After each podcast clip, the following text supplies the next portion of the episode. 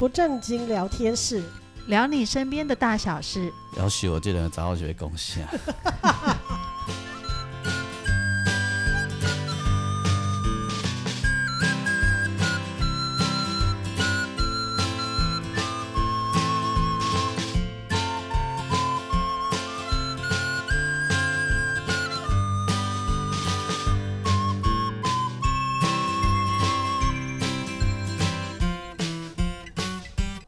不正经聊天室，分享你身边的大小事。我是王俊杰，我是小护士阿英，我是季芳。今仔日是咱 Podcast 的第一集的播出啊！伫这阮这节目里咧，除了我以外，还阁有两位奇怪的查某。嘿，奇怪，哪里讲？这两位欧巴桑小姐也伫咱的节目来对跟大家分享很多不正经事。可是因为他们都很严肃，所以呢，我资深前辈的我呢，带着他们一起主持这样子。是的，我们需要长官协助。有不正经的事就交给他。我的我的功能其实就是负责帮因串场。我这帮因打赛，无正经的代志交给你，所以叫一个钢琴诗人来做这种代志，对我来讲是一个绝对完美，一件优秀的代志。我 我明明拢伫台下顶非常优雅。大家好，我是钢琴诗人王俊杰。大家不要被他外表骗了。对，真的。人生赶来到家，我是感觉真无奈。但是没有关系，就是邀请大家呢订阅我们的 parkas 频道，然后同时呢把我们的节目你喜欢的话，帮我们分享给更多的朋友，然后也在我呃下方留言跟我们分享你的心情。这两个唔知会讲什么代志，其实我无啥了解。哦，哎。你看，我不讲话，印了第二个。我尽力喽。所以我要用一个最蠢的方式嘛，他们俩现在只会陪笑，对不对？对对对。我用一个最蠢、最蠢的方式，就是说啊，换你讲这样。到底在哪里？我干嘛看欧巴桑到底 恐怖？其实就是延续阮进前伫英俊会的时阵吼，我含阿英阿英会讲真侪故事嘛吼。然后，但是呢，在我们的 podcast 会更自在，然后就是呃，多了季方两位呢，会一起用他们的角度来分享不一样的故事。阿英其实进前就是大家拢知影，伊是伊个资深小护士嘛吼，嘿，啊，所以伊会讲真济病院去拄着鬼的代志。然后讨厌鬼吧？你敢无拄着嘛？包含 讨厌鬼、讨厌鬼、吝啬鬼、色鬼啊！你敢有等着色鬼？色鬼有哦，有阿伯袭胸哦。啊，你行情个袂歹。他是对每个人啦，不是我啦。然后季芳本身是在那个传播业工作，在电视台里面，然后而且他常常要往外跑，所以也看到很多很多的故事这样子。是，嘿啊，所以今仔日第一集，好，第一集迄个介重要，第一集这件代志，今仔是啥物讲故事？哦，今仔是我阿英，今仔交互阿英。嗯，阿英要讲，今仔要讲到色鬼故事吗？无，今仔要讲一个得了卵巢癌的女性的故事。我今天要，这样很严肃吗？蛮严肃，蛮严肃哈。但没关系，你本你们本来就很严肃。我是严肃的人吗？好啊，好啊，好啊。好，好，我要讲啊哦。紧啊！好啊，紧哦，救人爱紧。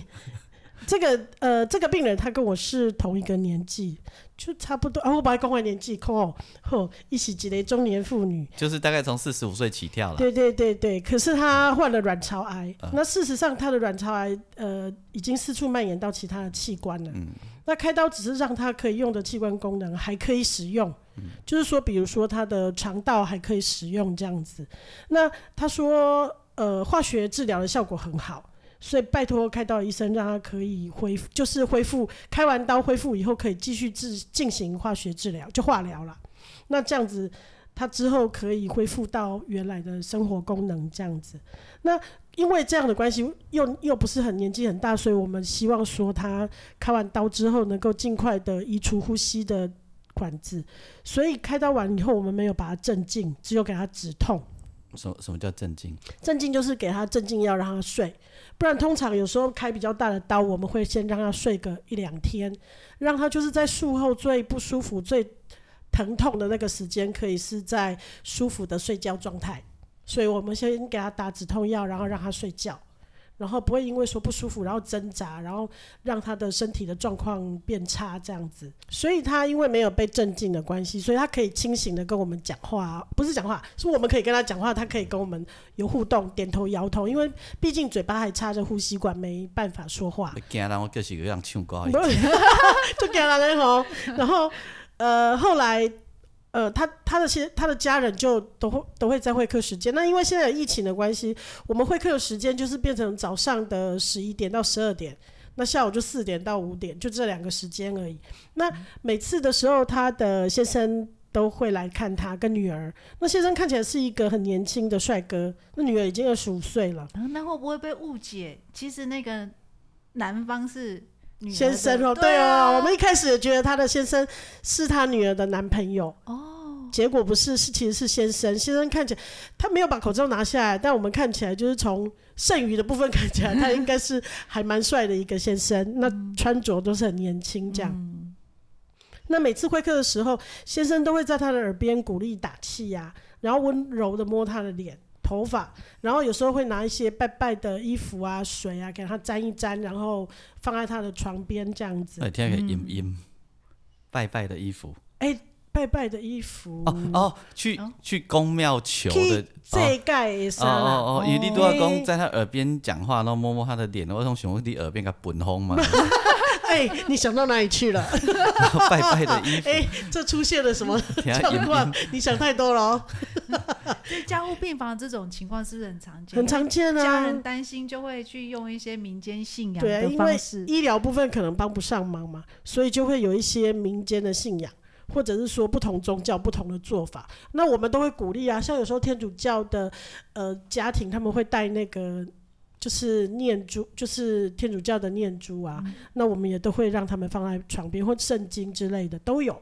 但我们觉得这也是很重要一部分啊，嗯、因为这个是那当然讲五五行嘛，灵灵哦人呐，像那个什么乡下阿嬷都会说爱行嘛爱人。就是人也要付出努力啊，也要神明来保佑。对对对对对，所以我们其实很欢迎这样做。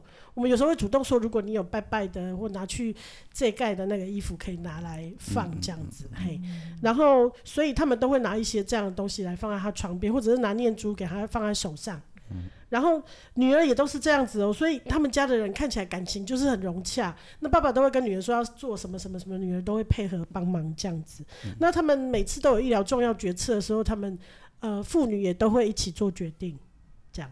嗯嗯嗯。啊不，不过不过那些被癌细胞侵袭的器官没有帮他撑住他的身体，就后来呃一个一个器官慢慢开始衰竭。那因为他也不太能吃，因为他那个其实他的肠子已经拉出来。呃，做成那个造口在他的肚子上面了，所以，他应该是扩散的很严重。对对对对，其实、嗯、其实他的这个刀哦，开了对他也不一定真的有帮助，可是他只是想说我我能不能借由这个开刀，然后把这个肿瘤拿掉之后，让我还能够再做化疗。他深深的相信说，做了化疗之后会改善。但是其实医生也就跟他讲过，但是他很坚持，他一定要把肿瘤，就是蔓延开来这个肿瘤的主体拿掉，所以大夫还是帮他做了。但是这些有可能发生的后遗症都有告诉他们。那后来呃，他的状况就是慢慢的变不好，不是很快，是慢慢的变不好。然后我中间当然还有照顾其他的病人，然后再回头来照顾他，已经差不多快要一个月以后的事情了。那我回头再来照顾他的时候，他其实已经状况很糟糕了，然后全身也肿得很厉害，都看不出来原来她是一个很漂亮的小姐的样子了。然后意识也慢慢的因为病情的关系就变得很模糊。那他先生跟女儿跟他说话，他也都没办法再回应了。那。通常到了这个状况，然后心跳血压已经开始不稳了，而且我们知道他其实算是癌症末期的病人了，所以我们会跟他讨论得到一种我们之前有谈过叫做拒绝心肺复苏术的的同意书啦，就是这个意愿跟家人，因为这个时候病人他其实他自己本身虽然有很强烈的意愿想要活下去，可是身体的状况毕竟。已经没有办法了，所以我们会跟他的家人讨论到这个状况。可是其实讨论这个问题是很敏感的啊，你们都会好像都要选择一个很好的时机去谈这件事情，对不对？对，我们其实会从他的疾病状态跟他的生命真相，就心跳血压好不好，然后使用药物的状况，各个器官的功能，嗯、决定。我们每天其实都会考开会讨论啊，就决定说什么时候要介入来谈这个事情了。嗯、那所以其实要谈的人压力很大哎、欸。嗯，我相信，因为。就是感觉好像要放弃一个很重要的事情。对，啊，那其实他不是放弃，其实呃，应该要再重申一次，这个拒绝呃心肺复苏术的意思是说，当这个病人的疾病是已经是生命末期的六个月内，那我们在医疗上面审慎的评估也是不可能在呃这个生命不可能再延续，就在六个月内，所以器官功能一个一个衰竭到心跳突然停止的那一刹那。要不要做，呃，就是心脏按摩？要不要电击？要不要插管？或做其他的侵入性的治疗？这样，那通常我们会谈这个问题，都是知道说这个病人不可能再再活着了，就是不可能会借由你这个做这么多的动作而活起来的时候，我们才会介入去谈这个问题。所以应该是说，放弃那一些对他没有帮助的医疗。呃，应该说放弃那些延长死亡过程痛苦的。治疗，那其实如果我们比如说有些人他他是突然的心脏病发，你不可能他突然心脏病发，我们赶快跟家属说，哎，你要不要放弃？因为其实像突然的心脏病发，你借由这个 CPR 的过程是可以挽救的。你看前几天那个捷运里面有一个新闻说，有一个先生因为高血压头晕，然后倒下的时候刚好就是在捷运的门口，然后他。经过了三十分钟的 CPR，刚好有两个，一个年轻的弟弟十六岁，嗯，一个是那个 EMT，就是救护车上的救护员。他们经过这两，刚好这两个人积极抢救，然后。那个救护车来，然后继续 CPR 到医院，结果救回来。嗯嗯。所以这个其实是它有存在很重要的意义，但是我们也要清楚的了解说，毕竟我们肉体的年限或者是功能是有限的。嗯。所以当你没有办法再延续的时候，你要知道你是该放手的时候，因为没有人长生不死啊。嗯。可是，当你去跟这个年轻的先生还有他的女儿谈的时候，他们会不会觉得很 shock，或者是？其实应该这样说好了，在加护病房的病人，如果像他这种状况，就是一路陪着走，他们其实心里都会知道。就是都会看得出来，因为本来很漂亮、很清秀的小姐，然后慢慢的越来越肿，然后每天医生早晚跟你解释的内容都是往坏的方向走的时候，其实我觉得任谁心里都会有数，说她是在变坏中。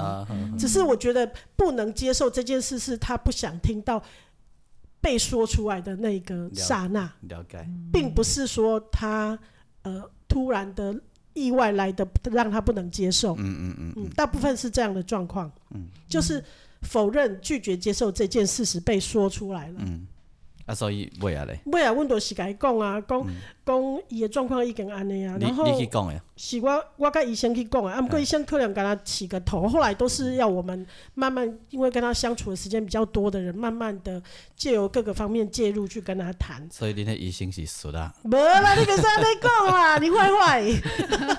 不太有可有可能一个会客时间一个小时，他要讲很多个这样的状况。哦，他要跟很多人讲，所以他们其实都会起一个头，就说啊，有没有考虑？这样子，所以他一个小时可能要服务好几个人。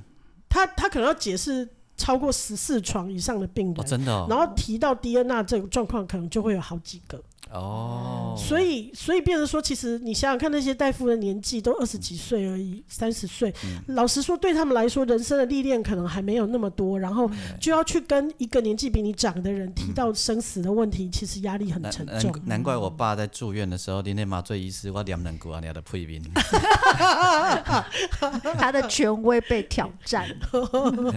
抱歉，当时我没参与。没没关系，我乱打的。所以后来。呃，其实就是医生跟他起个头了，然后我们在后面就是会把这个话题延伸。嗯、那这样跟他提这个问题的时候，要他们做决定，其实你知道当时他的因为被说出来这件事，表示说我们已经拿到明面上来说他已经是生命末期了，嗯、所以他的先生跟女儿就是讲完的时候，他们就一直哭，一直哭，一直哭。嗯，然后呃。我们其实就是跟他讲说很很难再再挽回了。那先跟女儿讲之后，他说他没办法做决定要不要签，所以他出去他就说他要跟他呃要想一下这样。然后先生也是，先生跟他讲的时候，先生就是一直就是呃他跟女儿的情绪表现不一样，他就是呃讲的时候他就站在那个病室的门口，然后我们跟他讲完的时候，他就整个头是低下来，然后。肩膀一直在抖动，然后发出哽咽的声音。他就是没有像女儿这样子，就是哭出声音来。然后你可以觉得他想是要很努力的把那个难过情绪收起来，可是你从他的抖动的肩膀跟那种偶尔溢出来的那种哽咽的声音，其实你这听得出来说他很忍耐，而且他很难过。嗯。后来，后来，我觉得其实有时候要说出这样的话，我我也觉得自己。有点残忍，但是有时候我们必须要还是要请他们面对事实啊，不然等到他太太突然心跳停止的时候，这一连串痛苦的过程要来一次，其实是很残忍的。嗯。所以后来我，呃，我就冲进去房间里面，然后抓了一把卫生纸，然后就轻轻的放到他手上，然后他接过卫生纸之后就，就就拿起来擦眼泪，然后就反正就是自己先把情绪平定下来之后，然后他就抬起头来。呃，跟我说，嗯，他们愿意签了，嗯，然后呃，就询问他询问我说，如果往生以后，就是说现在到往生中间的身体会有什么变化，然后他们要准备什么东西，然后一些临终以后的事情的处理这样子，那我们就细细的都跟他讲清楚。那当他要签下他的名字的时候，值班大夫突然出现问他说：“对不起，问他说你是他。”合法的先生吗？哎，然后为什么为什么主治大夫会忽然间想到这件事？呃，因为你知道吗？其实我们一开始这个病人进来的时候，我们就知道他不是他法律上的先生。嗯，嗯，他可能先生很早就不在了。哦，至于怎么不在法，我们不知道。嗯，但据这个女儿呃说是说，这个爸爸其实是他五岁的时候就来跟他们一起生活。嗯。照顾他跟妈妈，然后一直到现在，嗯、他都二十五岁了，所以其实他们在一起已经超过二十年了。哦、对，但是移动公他是我，他都说爸爸，我爸爸怎样怎样怎样。他说他在心理上就是觉得他就是他的爸爸，了解，没有差别。嗯、他没有把他当成是就是不合法不合法。他说他们就差一个程程序而已，嗯、所以他一点都不不介意，也也都完全接受他就是他爸爸的事实。所以。如果就法律上来讲，他女儿才能签那一张 DNA，然后他先生就停了一下，然后就说我我拿给女儿签，嗯、然后最后就这件事也签完了，嗯、然后最后最后就是我们呃平安顺利的送这个太太就离世这样子，嗯、然后协助他们把所有的过程完成。嗯、那隔天其实呃他打电话来跟我。拿那个死亡诊断书的时候，我就觉得他讲话的语气什么都已经稍微比较平静了，这样子就是不像前一天的情绪波动到那么大。爸爸还是爸爸，就爸爸对。那呃，我我觉得这是一个很完满的过程，就是说我们也完全接受说他虽然不是法律上的先生，但是事实上他们就是有很多。就是已经都是夫妻了，很多年生活在一起了。女儿也接受他就是爸爸，所以呃，虽然是一个法律文件的问题，不过家人，而且女方的家人，后来女方的家人都有来哦，嗯、然后他们也都接受这个就是他们女婿就对了，嗯、所以也没有什么意义。嗯、我觉得是这样，就是家人，对对对对对，只是也许他们有他们不想要去办结婚的这个动作的理由，嗯、但是我觉得我们绝对都支持。嗯、哦。关于这件事，我还要提到一件事，就是说有关于同婚，嗯嗯，呃，同婚的事情。以前在呃，同你你，你还蛮适合当艺术家的。为什么？为什么？因为你跳痛跳得很快。哦，难道不正经聊天室啊？没有，因为见见啊。谈到那个就是法律上对的那个对，然后的听他讲心情在多啊，或者你用这样就纠结。哎，我要谈一下同婚的事情。不是，你要知道，但是我很好奇哎。同对啊，早早期的时候没有同婚这件事情的时候，常就是有那种，呃，他说我是好朋友。比方讲，我结拜。不不不，因为讲我是好朋友，但是其实我因哪讲好朋友，问新光来龙就怎样？因为从来都没有其他的不同性的好朋友来看的时候，我们就会知道说啊，就是固定都是那个人，他就会其实那个人他就会出面扮演伴侣的那个角色，嗯、所以我们其实都猜得出来，嗯、只是很纠结的就是当要签署某些法律文件的时候。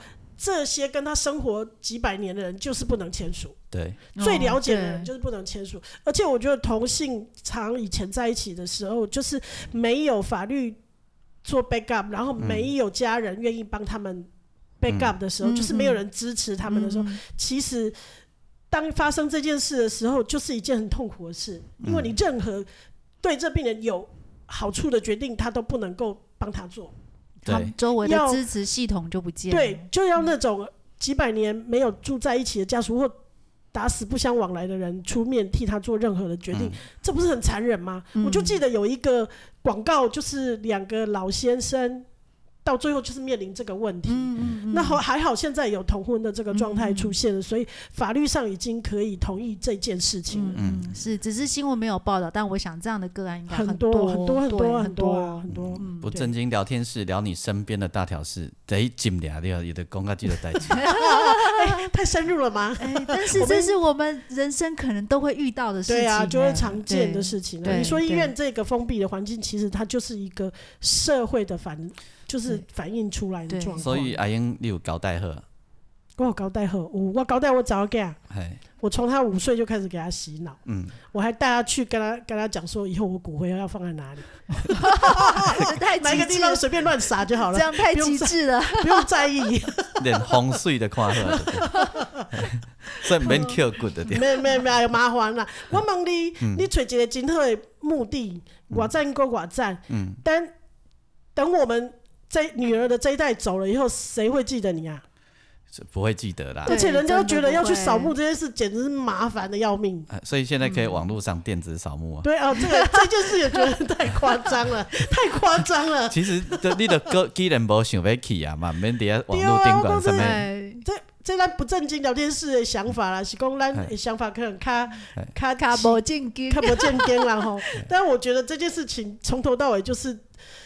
如果你的女儿记得你，那你就要偷笑了。对对，是不是？我我我马修，嘿，我马修交代。对，而且不可以侵入性治疗，我会骂脏话。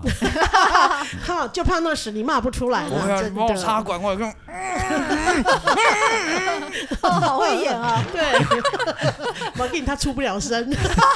出不了声哦。对啊，我会把你打昏啊。我插管的时候出不了声音吗？对，插了管，因为那个管子会经过你的声带，所以你出不了声。那总可以。哎，我我跟你说哦，我跟你说哦，哎，我们的某位好朋友啊，也是民歌星嘛哈，他插了管之后，呃，拔管的第一件事，他就先问说会不会伤害他的喉咙？哦，一定的啊，这这是要用声音的人最怕的一件事。呃，刚开始会比较沙哑，后来就不会了。真的吗？对啊，就像感冒这样会沙哑，然后后来就不是会有伤口？不会啊，没有啦，经过而已，不会有伤口。啊，你啊去去扯掉还是去撸掉嘞？没了没了。现在的医护人员的技术很好的，但是有人发生就是后那个是做气切的人比较会有的状况啊，就是烧瞎啦。嗯，那不然的话，其实只是因为这种，比如说开刀的状况要放管子，这种通常不会。气切才比较机会。对对对，或者是说你喉咙大概烧声几礼拜啊，那不也都会恢复啊？还是等于会记得我无要用气切哦。哦，气切，诶，后来咱会家己记吼，有人食薰啊吼。啊，无靠是变那食薰，食薰会老对无？好，食薰袂老，毋过鱼会无好。啊，你汽车过以后食薰会老吗？食薰都袂用食薰啊。你可以点一支烟，假装在抽。啊，啉酒会衰落来吗？像烧香一样。说得好，啉啊啉酒会衰出来吗？啉酒哦，啉酒啉酒应该酒进不了医院吧？不是，不是的，我说在家里吗？气切完了，已经回来了。有的人是可以经过训练之后可以吃东西，还要训练呢。对对对，啊，气切完都别让结婚了对啊，讲注意要别让结婚呢。你你人点一就就像季芳安尼嘛，伊讲的安尼像迄迄个烧声迄样，当作我新名哦。事先给你准备好。啊，但是气切可能也伤伤喉咙的对啊。气切，因为它的管子，它的它其实是在声带的下面，但是它气不从声带经过了，所以不会震震动声带发出声音。嗯，但是如果肺的状况好一点，有一些东西可以，嗯、呃，就是有一些配备是可以把它，嗯、就是说需要的时候要讲话把它塞起来的话，是可以讲话。还有这种东西啊？有有有有有有。哎，结果我们故事的最后啊，都在满足钢琴诗人王俊杰的疑问，因为 他有需求，我们必须要满足他。还是讲人生来到迄讲话，那是在一样嘛，没什么意思。还在高达有地方哦。人生来到遐了，凊彩啊！到迄讲你都爱放下。怎么做没有功了啊？所以这里故事的结尾是啥？故事结尾的是，呃，你很坏，人家刚刚已经讲完了。故事的结尾就是人间冷暖情为贵，世事沧桑欲坚强。你每一次都要用这一句就对了，你要拿这句来收尾吗？啊，不然呢？不，故事的结尾你，迄个即码无虽然大家看不着咱，啊，毋过你共款有要唱歌嘛，对吧？哦，对对对，对对，这阵代志对，是嘛吼，而且因为无人看。所以会当唱了搁较好，为虾米会当剪接？我跟你讲，我会较免紧张，而且不用穿旗袍来上节目。你敢有穿旗袍？无，你想太多了，我穿比基尼啦。你欺负青妹，是啊，你青妹。好，安尼咱来唱歌。好哦。要唱啥？系啊，你要唱啥？好，我今日要唱的是。潘越云的《享受孤单》，潘越云的《享受孤单》。其实其实安尼，我喜欢讲这个作曲人吼是伟大的钢琴诗人。我觉得你这种介绍很没有诚意。哦，那我先说，我要唱的是伟大的钢琴诗人做的曲。潘越云女士也不行啦。阿尼玛没赛啊。我今天我给他，我今天要唱的歌是潘越云的《享受孤单》。呃，这首歌非常的特别，是由钢琴诗人王俊杰作曲。好，就是这样，对。你要你什么啊？你要再讲一遍啊？你你你讲对菜啊！你可以帮我讲完了。想为什么享受孤单？为什么享受孤单？其实我我感觉你的故事哪有关系？我其实感觉这条歌唱起来很让人难过。为什么？因为里面说，讲诶，我诶过去有你的陪伴，行过足侪坎坷的小路。啊！你的陪伴，互我毋惊风风雨雨。但是，一入门入门看你无你的影，嘛无你来牵我的手。一寸我徛伫遮，毋知要安怎。哦，就是就是个这样迄种心情啊。可是呢，我们歌的结尾其实很阳光啊，外面世界遐大，我有我的生活。这个这个当然是后来先生可能要去面对的事情。嗯。但是我只是想觉得说他。他那种孤单的心情，你其实是可以了解。就是本来我们两个生活的很好，嗯、然后可是回到家里，突然门一打开，嗯、你会期望有一个人坐在那里，或正在煮晚餐，说、嗯、啊，你回来了。嗯、可是居然是一世的冷清的时候，嗯、你会觉得真的是很孤单。可能要花一段时间面对这个阶段。对对对对，没问题啦。这人生本来就是孤单，孤单就是真相。哦，也也是啦，我们就一一人来嘛。哎，不正经聊天室跟你分享身边的大小事。我是王俊杰，我是阿英，我是季芳。啊，那这包今天是第一集播出，然后希望大家会喜欢哦。所以第一集阿英就给我们一个很挡 gam 的东西，但是我可以跟大家说，这这些这这哪天有一集很不挡 gam 的时候，就是有问题的时候。对，然后欢迎订阅我们的 Podcast 频道，谢谢谢谢。好，阿登在那听。阿英唱这首歌，由钢琴诗人王俊杰，还有一个警察大人叫做卢志杰两个人合作所写的《享受孤单》，收录于潘越云的专辑当中哦。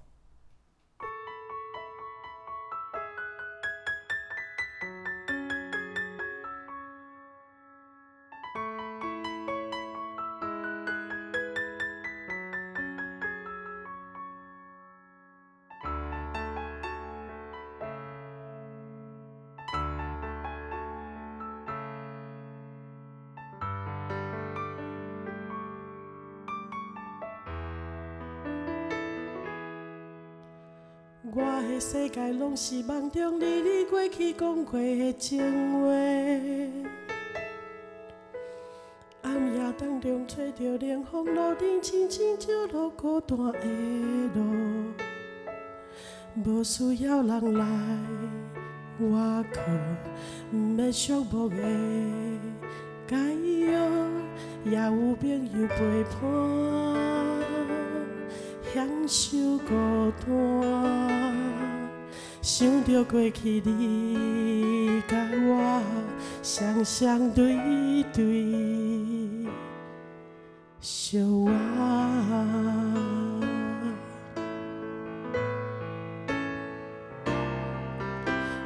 一个人坐伫客厅，人生不是你甲我，就是我甲我。过去的生活有你陪伴，欢欢喜喜拢袂孤单。到如今的我，是我甲我，定定想起你的形影，无人亲像你这我。面对一个人的孤单，外面世界遐宽，我有我生活。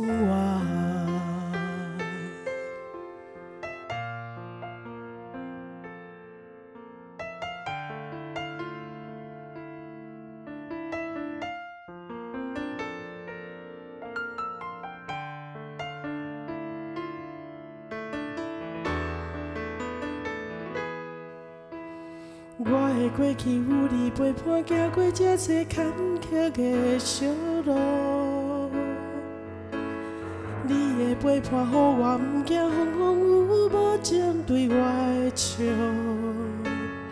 你们看无你的影，也无你来看我的手，只剩我徛伫这，不知要安怎。想着过去你甲我双双对对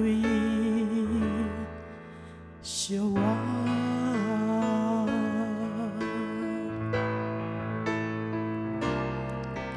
如今一个人坐伫客厅，人生不是你甲我，就是我甲我，过去的生活有你陪伴。欢欢喜喜拢袂孤单，到如今的我，是我甲我，定定想起你的形影，无人亲像你这的我，面对一个人的孤单，外面世界遐宽，我有我的生活。